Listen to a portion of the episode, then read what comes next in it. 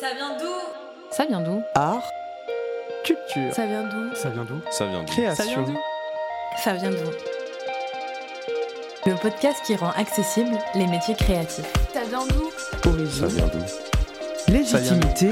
Ça vient d'où Ça vient d'où Ça vient d'où Devenir artiste, s'autoriser à accéder au métier de la culture, ce n'est pas toujours évident. On entend souvent c'est pas pour toi, c'est pas un vrai métier, tu pourras jamais en vivre. Pourtant, vivre de sa passion, c'est possible.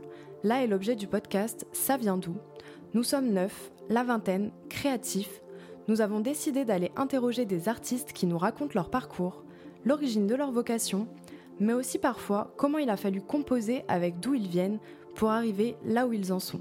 Mais pour commencer, on leur a demandé ça vient d'où? Bah, moi, ça vient d'où? Ça vient de principalement du 93. J'ai grandi dans le 9-3, Aulnay-sous-Bois, Bondy, Aubervilliers, Sevran, Bobigny. Donc, euh, en vrai, ça vient de, ça vient d'Île-de-France en tout cas, hein, c'est sûr. Alors ça, je sais pas, mais moi, donc j'ai grandi à Créteil. Je viens principalement de là, avec des origines d'Afrique du Nord, donc d'Algérie et de Tunisie. Mais vraiment, euh, euh, c'est mon héritage culturel de Créteil qui m'a construit. Ça vient de Boulogne.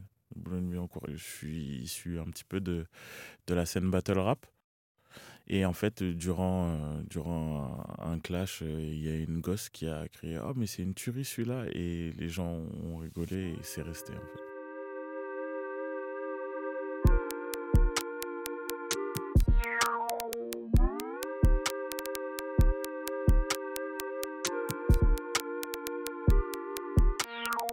Dans ma tête, j'ai été éduqué à me dire que ce que je fais comme métier, c'est pas destiné à moi, même si je le fais.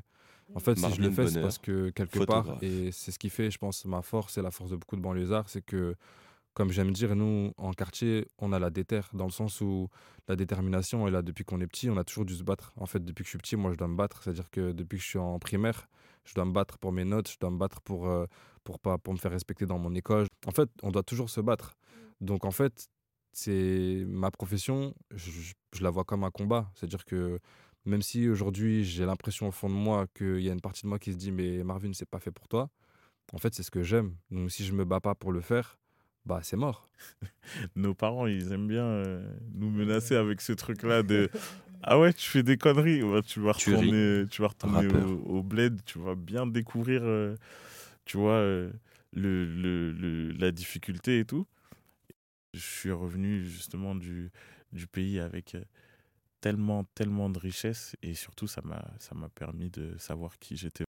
Arrivé là-bas, ben, j'ai compris que en fait, j'étais pas un petit blanc, tout simplement. Que voilà, j'étais camerounais, que mes routes c'était ici, que j'arrivais et que c'était mon accent qui était différent. Donc voilà, j'ai appris, euh, j'ai appris tellement de choses. Puis encore une fois, euh, des trucs qui ont, qui ont nourri mon art. euh, les choses sonnent différemment, on mange différemment. Tu, tu, tu commences à savoir d'où tu viens réellement. Et c'est très bon pour, euh, pour les fondations. Je pense qu'il faut pas attendre que quelqu'un nous donne notre, notre place, déjà. Tu vois, si on commence à se dire Ah, euh, est-ce que quelqu'un va m'ouvrir la porte? Euh, Non. Artiste Bah, peu importe d'où on vient, hein, en fait. C'est même pas qu'une question de classe sociale ou d'ethnie ou, ou de notre tête. hein.